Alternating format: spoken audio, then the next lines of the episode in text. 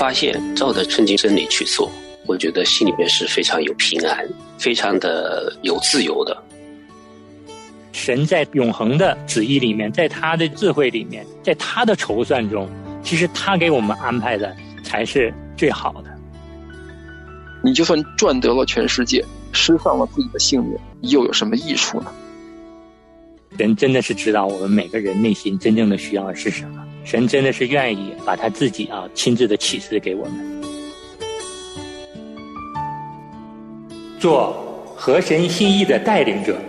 欢迎收听《亲情不断电》系列节目，我是丈夫。亲情的家人们好，我是安好，欢迎大家收听我们今天的《我是丈夫》。亲情的家人们好，我是程敏。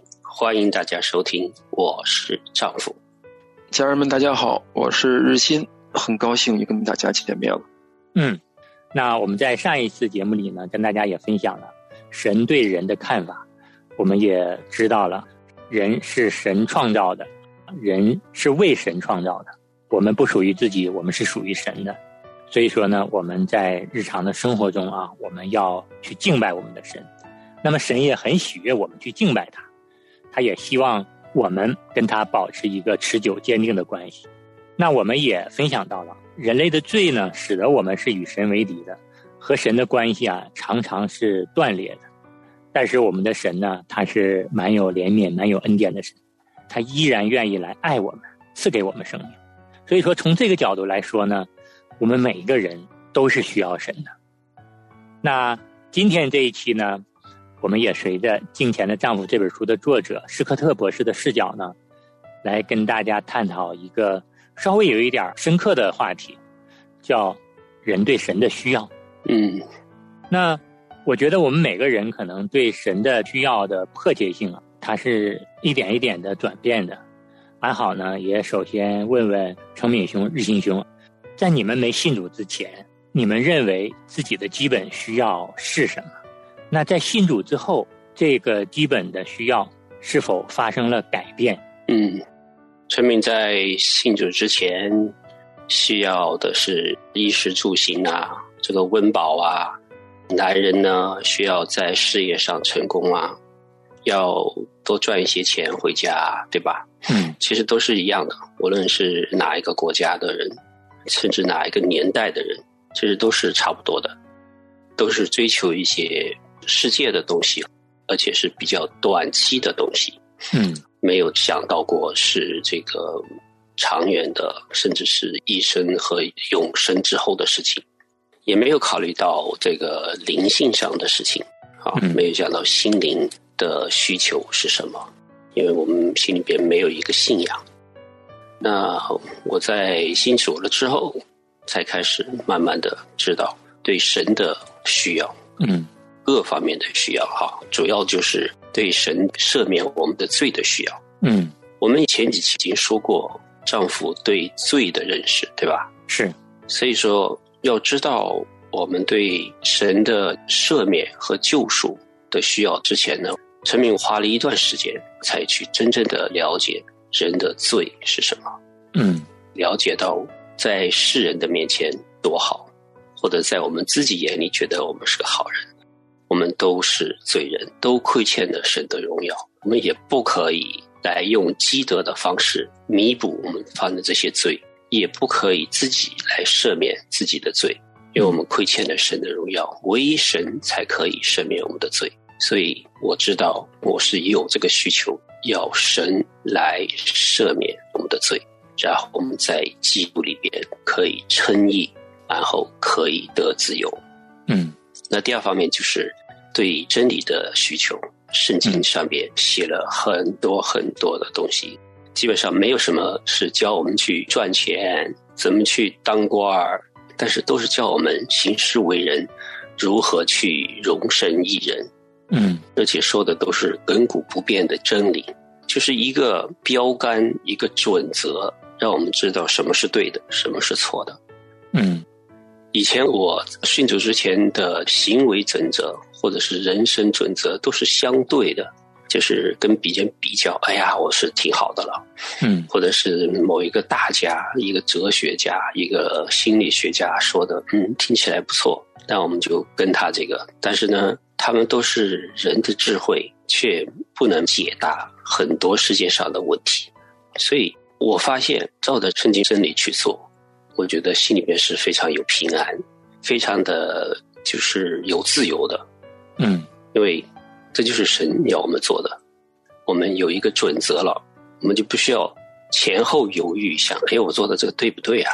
特别在很多取舍很难的问题上面，其实就是听神的话，照着圣经的去做。所以在真理和行为准则上面，这种需求，信主之前是没有的，不知道的。嗯，就像我妈在信主之后，她说啊，以前我不知道怎么做人呐。没有一本书是一个手册告诉我信主人应该怎么样，然后她说我信主之后，我看了圣经之后，嗯，原来发现圣经就是我们的行事为人的说明书，嗯，就照着圣经做就好了。有这么一本书，就放心了，不会错的。嗯，我也同意他这个说法，就是以前在成长的时候，很多的是非呀也不清楚，到底是什么对什么错。对待事情各种各样的事情，怎么样子去处理，怎么样去面对，是没有准则的。凭着良心，我做这个应该是对的了。但是，真的对吗？就是你有没有一个黄金标准、终极的正确的标准？你知道吗？这些都在神里边，都在圣经里边。嗯，刚才陈明先生说到了啊，我们每个人在信主前后，对神的需要确实是有一个很大的转变的。没信主之前，我们往往呢是受这个世界的诱惑；但是我们信了主之后，我们的心眼被打开之后，基督的光照进来之后，我们才知道，原来真正的生活的准则、真正的救恩是在神的里面。嗯，谢谢陈明兄的分享。那日新兄，你对这个问题有什么样的看法？对，我是。很同意程敏弟兄的看法哈，我也是有类似的感觉。世界上不认识神的，实际上出生以后就是被这世界上的这个价值观所影响啊，所控制。你比如说在学校上学的时候，那你就努力学习，那么能够上更好的大学。那么到工作的时候呢，自然就是努力工作喽。那你那个时候你看的东西，你自然就是说，哎，如何能够被老板青睐？如何了解老板的心理？怎样才能够在公司里面尽快的往上爬？那么找朋友的时候就看怎么样能够让自己更加有魅力，怎么能够用比较好的方式赢得女性的喜欢，从而让女性变成朋友，再从朋友变成老婆。当然，找朋友女朋友是最好是好多的女朋友，让自己可以最终进行选择嘛。那么孩子当然了，又回到了当时自己块啊，孩子如何去上名校，就是从孩子又继续那个循环嘛，对吧？又一个新的循环，一个新的循环。那么自己退休以后，那怎么办？我选择是什么样的方式？是赖在家里边跟孩子在一块儿，还是就算被孩子踢出去，我也能够找一个比较好的养老院？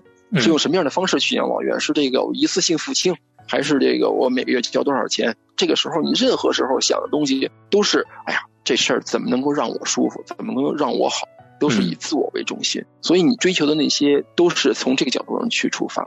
都一定是世界上的东西，嗯，但认识神之后，因为我们人都是受造物，我们从我们的角度去出发的时候，跟创造我们的神他去需要我们了解的这个信息，需要我们了解的知识，肯定就不是一个层面的东西，可以说是一个天上的知识，一个就是世界上的知识。当了解到神，他真正知道我们需要了解的是什么样的知识，才能够让我们。得到终极的自由的时候，就会对神有越来越多的渴慕，嗯，也会觉得以前这些东西看起来真的是太短视了，它只能够满足你今生的骄傲，没有办法给你更加长远的人生的引导。对，也谢谢日新兄的分享。还好自己也在想这个问题啊，对神没有深刻的这个认识之前，我的需要啊，跟陈美兄、日新兄的也都是一样的，都是觉得要有一个好的工作。好的妻子，然后呢，有一个幸福和睦的家庭，我相信呢，这些是美好的东西，当然也是神加给我们的。但是真正对神内心的那样的一种渴望，那样一种需要，其实还不是很迫切。直到是经历了生活、工作中的一些事情之后，越来越看到了自己所求的没有实现，但是神为我们所安排的比我们自己要求的更好。所以说，经历了很多这样的事情之后呢，才知道，很多时候我们自己的需要和神给我们的、神认为我们真正需要的，还是有很大的差距的。因为神在永恒的旨意里面，在他的智慧里面，在他的筹算中，其实他给我们安排的才是最好的。所以说呢，不管是我们信主前后的变化，还是我们跟神亲密的关系啊，更进深一步。仔细的来想，其实我们真正需要的，真的就是他自己。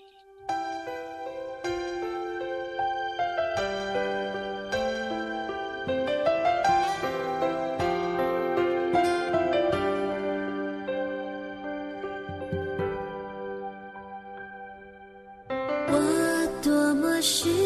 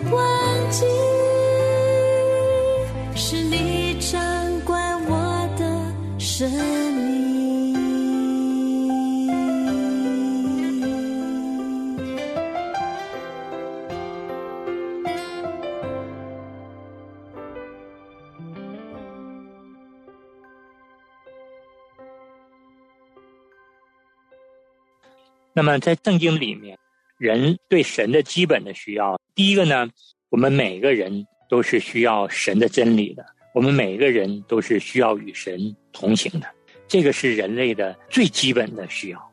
诗篇在一百零七篇九节说道：“因他使心里渴慕的人得以知足，使心里饥饿的人得饱美物。”当然，这个他指的就是我们的耶和华神。由此可见呢，不管是我们内心的干渴，还是肉体的饥饿，当我们专心仰赖我们耶和华神的时候，我们都可以在神这里得到我们的需要，得到我们的饱足。嗯。还有一个呢，当我们更多的经历神之后，神让我们做的事儿，我们去做；神不让我们做的事儿，我们就不要去做。活在神的旨意里面，这对于我们来说都是有着美好的祝福的。嗯，那我们下面第二点的需求就是我们对神的救恩的需求。嗯，刚才陈明也提到过，就是我们如果已经知道我们都是罪人，我们是。没有能力能够赦免我们自己的罪，那我们对这个耶稣死在十字架上，圣经里边最重要的事情有足够的了解，我们就知道为什么总是提到耶稣在十字架上为我们受死的这个重大意义就在这里。他死的是为了救赎我们，不借着他，我们的罪永远都在我们身上，而且都在捆绑我们，让我们没有自由。所以。神的这样子的救恩，这是多么的必要！我们本来都是罪人，我们的罪的公价就是死。如果没有耶稣来到世上，然后为我们在十字架受死，我们的结局就是死。嗯，不单是身体上的死，而且是灵魂上的永死。但是有了基督之后，我们就可以有永生，可以和他永远在一起。嗯，如果是刚信主的弟兄姊妹，可能觉得这个比较抽象，但是这就是我们信耶稣的核心的核心。如果了解到这方面的话，我们就知道为什么无论到哪一个教会，或者是听到牧师讲到，每次都会要提到耶稣为我们受死。哈，如果没有这一点的话，我们的信仰根基就没有了。所以这一点是非常非常重要的。嗯。是在认识神之前呢，我真的不觉得自己需要救恩。首先，第一个呢，接受的是无神论的教育，呃，那会儿说就是一了百了，一死百了，你也没有什么灵魂，对吧？就是那死就什么都没有，你们还想什么这个灵魂？那不可能，那灵魂都不想的话，也不会想什么救恩。那就今朝有酒今朝醉，那我现在要有什么就花什么，有什么就弄什么。嗯，那会儿。记得特别清楚，就是小的时候，大概是我上小学六年级还是上初一初二的时候，跟呃我的一个亲戚出去玩。我的亲戚呢有一个朋友，那朋友呢应该是糖尿病的一型患者，他就是需要打那个胰岛素针的。他呢就是那天晚上就一块吃饭嘛，因为在外边旅游的时候，应该我记得是去北戴河玩。然后那个我亲戚的朋友呢，又喝饮料，就是可乐、雪碧那些，然后又吃大鱼大肉，各种的米啊、面啊啥。嗯。然后那亲戚就问他说：“你这个糖尿病吃这些没事吗？”你猜那人说什么？那人说：“嗨，今天不死，明天才死呢。我就不想明天的事儿，对吧？今天我先吃高兴了再说，明天爱怎么怎么着。”我一想，哎呦，我说这个想法真可以哈，也真难怪。我觉得也不光是他了，就是说。就当我没有认识主的时候，首先第一个不知道有灵魂，第二个，这个既然不知道有灵魂，就不需要救恩。这些东西对我来说都是无所谓的，所以那个时候我不追求什么神的救恩，我就想的是，哎呀，多赚钱，增加自己的这个在世界上的安全感，对吧？嗯，大钞票、大房子、大车子，这些越多，觉得自己越安全。但实际上，看圣经里边主耶稣说的很清楚，你就算赚得了全世界，失丧了自己的性命。又有什么益处呢？所以说，我们认识神以后，知道当这个肉体已经死去，我们的灵魂它还是会在这个世界上存活的。你就要想，我的灵魂那它以后要去什么地方？嗯，我们的灵魂有两个去处：认识神的人，你跟随主的人是跟神在一起；你不认识主的人，就要与神永远的隔绝。那知道了这些，那就要去想，如何才能够跟神不仅是今生在一起。以后，当我这个肉体死了以后，我的灵魂也要跟他在一起。这个时候，神的救恩就会变得是无比的重要。对，我们对救恩的这种渴望，对永生的渴望，只有我们的神能够满足。所以说，神呢也真的是为我们预备了这样的救恩，差派他的独生爱子耶稣基督死在十字架上来救赎我们。那前两天呢，安好也听到一个弟兄分享他的老父亲信主的经历，因为他的老父亲九十多岁了，原来是信佛的啊，不信主。他呢这么多年让他爸爸信主了，他爸爸就不信啊，他爸爸就说。你信主之后，你们上天堂，那我上极乐世界。天堂和极乐世界能有啥区别呢？不都是很美好的境界吗？然后这个弟兄就非常苦恼啊，怎么告诉他说我们信的神才是独一的真神啊？我们跟随耶稣上天堂，这才是跟神在一起唯一的去处。极乐世界肯定是不存在的。爸，你跟我来信吧。他爸还是不听。最后他怎么说服他爸爸的呢？他就跟他爸说：“他说爸呀，我爱你，我希望呢，将来咱们俩永远能在一起。”如果你在极乐世界，我在天堂，咱俩还不能在一起，不能见面。你说我想你咋办呢？嗯。然后他爸说：“你这么爱我呀？”他说：“是啊，爸。”后来他爸说：“好吧，那我也信主吧，我要跟你在一起。”嗯，也非常感恩哈。后来他跟我们分享，最近他爸爸绝志信主了。其实这是爱的力量，这是圣灵的感动。人真的是知道我们每个人内心真正的需要是什么。神真的是愿意把他自己啊亲自的启示给我们。这个又告诉我们另外一个小故事，就是我们要让自己家里人信主，首先先把这个关系搞好。嗯，要不然你爸说爸，咱俩以后没法在一块儿。你爸说的这样最好，不想见到，更不想跟你在一块儿，赶紧的。所以说，跟家里人最大的困难就是说，首先要有一个很好的关系，然后就可以用刚才安好弟兄说的这个信主的方式，很好的让他信主。嗯。我们终其一生也是要修复我们跟神的这个断绝的关系嘛。嗯，在我们每一个人都认识到了神是我们最基本的需要，神对我们有多么重要的时候，也真的是希望我们把我们心里的这份对神的渴望、对神的这种需要，也让我们的家人得到。将来有一天，我们所有的家人都在天上聚在一起的时候，这是多么美好的一件事情！我们每一个人对永生的渴望，对神的渴望。其实，在神造我们的时候，都安放在我们人的心里了。嗯，我们今天节目呢，到这儿就要结束了。临近节目的结束呢，约翰福音十四章六节的这句经文送给大家。耶稣说：“我就是道路、真理、生命，若不借着我，没人能到父那里去。”阿门，阿门。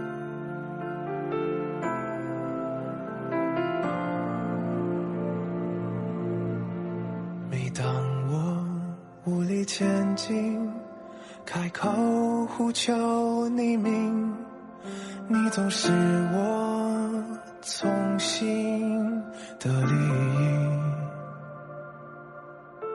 每当我缺乏信心，无法面对自己，你安慰我，赐下平静。生命中多少混乱，多少声音，你话语领导如晨光降临，让我将焦点转向你，不再坚持我自己，专心仰